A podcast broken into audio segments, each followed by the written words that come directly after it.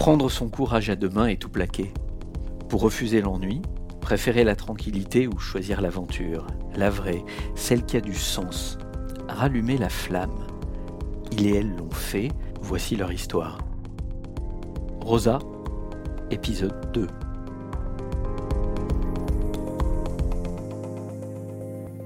Donc, euh, dans mon bilan de compétences, il y a eu trois métiers qui sont euh, ressortis les métiers de communication, euh, le professeur des langues étrangères et le métier de libraire.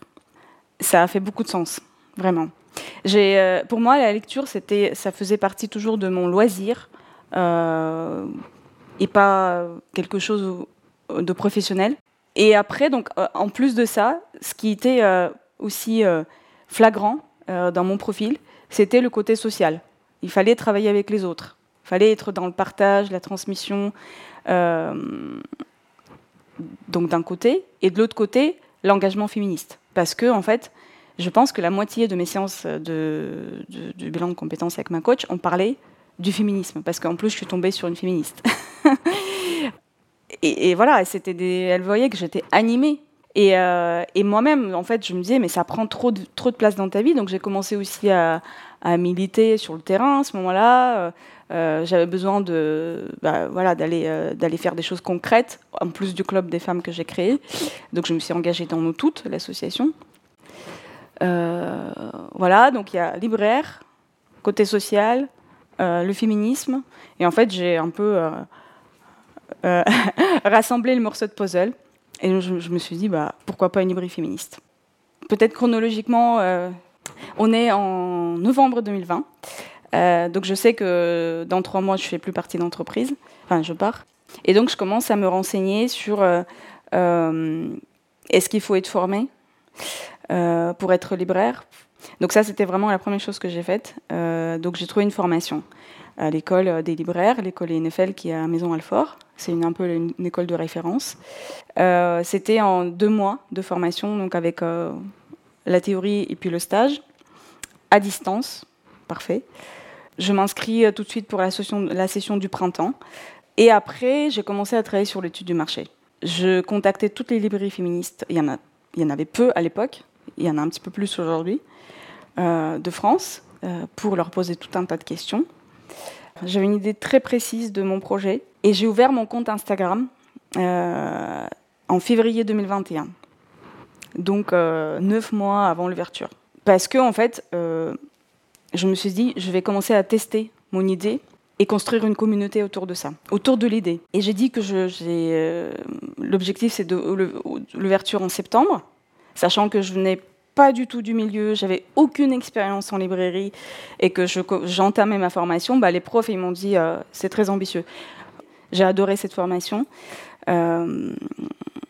le stage, bah, c'était révélateur, hein, c'est sûr.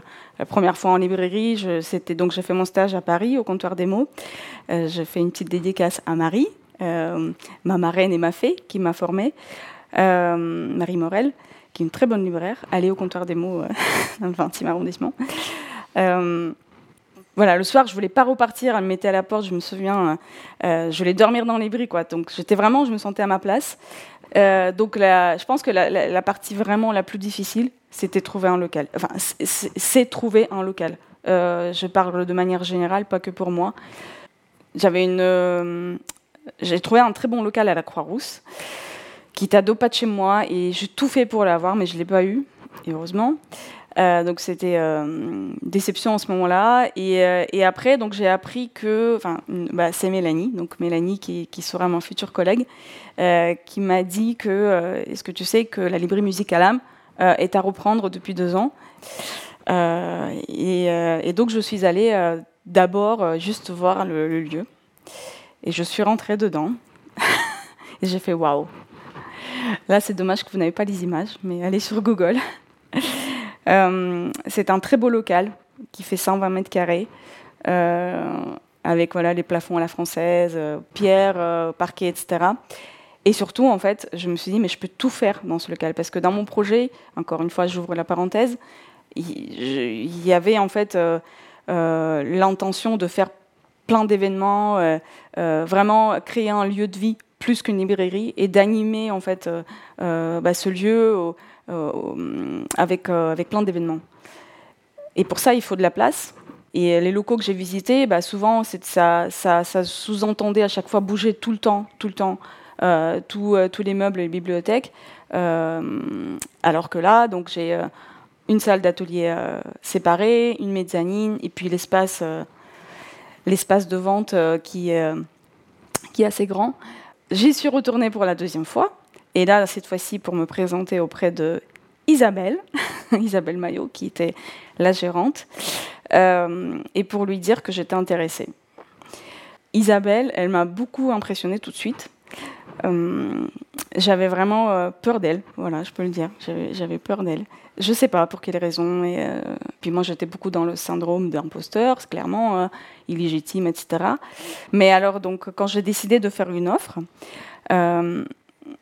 bah, j'avais très peur qu'elle soit pas acceptée. Je voulais pas la frôler avec mon offre parce qu'elle était un petit peu inférieure à ce qu'elle demandait. Ce qui se fait souvent hein, quand on achète un appart ou un fonds de commerce, voilà. Euh, mais, euh, mais je ne voulais pas la frôler avec euh, ce prix-là. Et, surtout, j'avais peur que bah, ça n'aboutisse pas parce que toutes tous les dossiers précédents, ça n'a jamais abouti. J'avais pas trop de détails sur pourquoi. et pour moi, c'était comme si je passais un examen de ma vie, quoi. Vraiment. j'ai, écrit un texte, juste, mais un texte de quelques phrases hein, pour sortir, voilà l'offre que je vous fais. j'ai écrit ce texte, j'ai beaucoup parlé avec mon conjoint avant de sortir. Euh, et euh, j'ai mis même quelques gouttes de fleurs de bac sous ma langue pour, ne pas stresser. Non, mais un truc de fou quand j'y pense maintenant. Et, euh, et, voilà, donc je suis arrivée, je lui ai fait une offre. et elle m'a dit Je vous tiens au courant. Voilà. Et puis elle m'a fait une semaine plus tard en disant qu'elle acceptait mon offre. Et là, c'était champagne. Euh, donc j'ai quatre mois pour. Euh, alors oui, euh, là je repousse un peu la date d'ouverture. Je me dis bon septembre c'est un peu ambitieux. octobre, donc je visais octobre, mi-octobre. Et donc voilà, c'est là que ça, s'accélère parce que j'ai encore pas du tout mon entreprise, j'ai pas de comptable. J'avais déjà un prévisionnel, mais enfin j'avais pas grand chose. Je, je décide de m'entourer que des femmes. Donc je trouve une femme avocate, je trouve une femme comptable, euh, et donc, euh, pareil, les banques. Euh, j'ai rencontré que des banquières. Bah, là, c'était aussi ma comptable qui m'a mis en relation avec d'autres femmes banquières.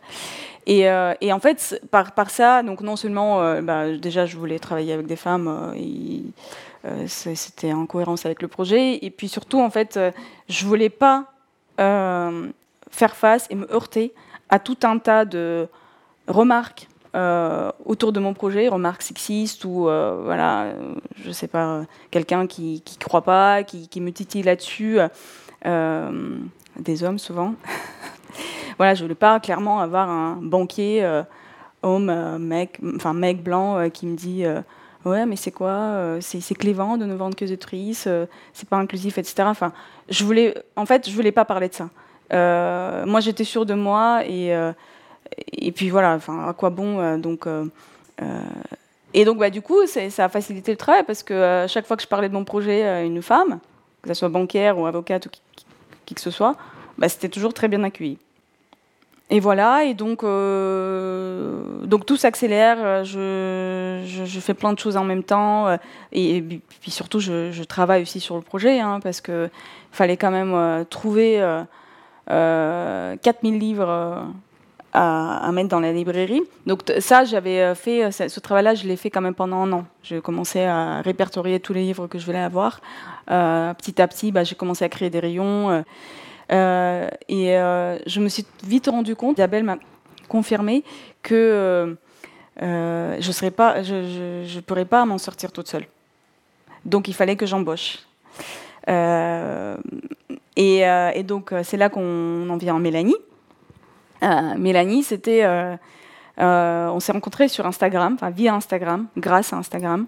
donc quand je vers mon compte de la librairie, elle m'a dit, elle m'a écrit en disant j'adore ton projet, je suis libraire à Lyon et si tu as besoin d'aide, je suis là. et en fait, le jour où j'ai décidé de, d'embaucher, bah, pareil, c'était évident que ça soit Mélanie, donc qui était en poste dans une autre, à la FNAC, à la FNAC. Isabelle aussi m'accompagnait et m'accompagne toujours encore aujourd'hui dans tout. Donc je pense que j'ai vraiment de la chance, clairement. C'est sachant que je venais de nulle part, c'était un peu fou. On est le 16 octobre 2021, donc le premier jour d'ouverture. Euh, on a passé une semaine précédente avec Mélanie euh, euh, bah, très très peu dormir parce que bah, c'était la semaine où on réceptionnait beaucoup beaucoup de livres et on les mettait en rayon. on a fait la vitrine, mais 15 minutes avant d'ouvrir la librairie. et donc voilà, on est, il est 10 heures, on ouvre la librairie et il y avait déjà une cliente devant la porte. Euh, quelqu'un euh, qui rentré avec un, cadeau, une plante, euh, une plante verte qu'elle nous a offerte en disant ça fait six mois que je vous suis sur Instagram et que j'attendais ce jour avec impatience. Et voilà, elle était là à 10 heures avec ce cadeau. Et, et c'était le début d'une journée folle parce que bah, toute la communauté Instagram était là. Ils, étaient, ils sont tous venus. C'était aujourd'hui, on est neuf mois plus tard c'est la journée où j'ai fait le plus gros chiffre d'affaires en fait depuis, euh, bah, l'ouverture. Euh, ça a parité non-stop. Non-stop. On n'a pas compris avec Mélanie ce qui s'était passé. On n'était pas prête. Euh, c'est là que je me suis dit j'ai bien fait d'avoir construit ma communauté avant. Et, puis le soir même, on a fait l'inauguration, tant qu'à faire, hein, tout, en même temps. Et on a fait une fête avec la famille, les amis, et puis les gens les plus proches, les gens qui m'ont, les personnes qui m'ont aidé aussi à, construire le projet, euh, bah, comptable, banquière, etc. Euh, et voilà, c'était le début de, l'aventure. Euh, j'ai dit à Mélanie, bah, c'est dans le meilleur et dans le pire. et, et, voilà. Il y a un sacrifice que j'ai fait, c'est d'avoir quitté bah, mon pays et ma famille, qui est restée en Russie et que, bah, du coup, depuis que je suis en France, voilà, tous les bons moments, anniversaire, mariage et, tout ça, enfin, je partage pas avec eux. Euh, et donc forcément, il me manque. Euh, mais on était consentantes de deux côtés. C'était et moi et ma famille euh, étaient plutôt d'accord avec le fait que je, que je partais.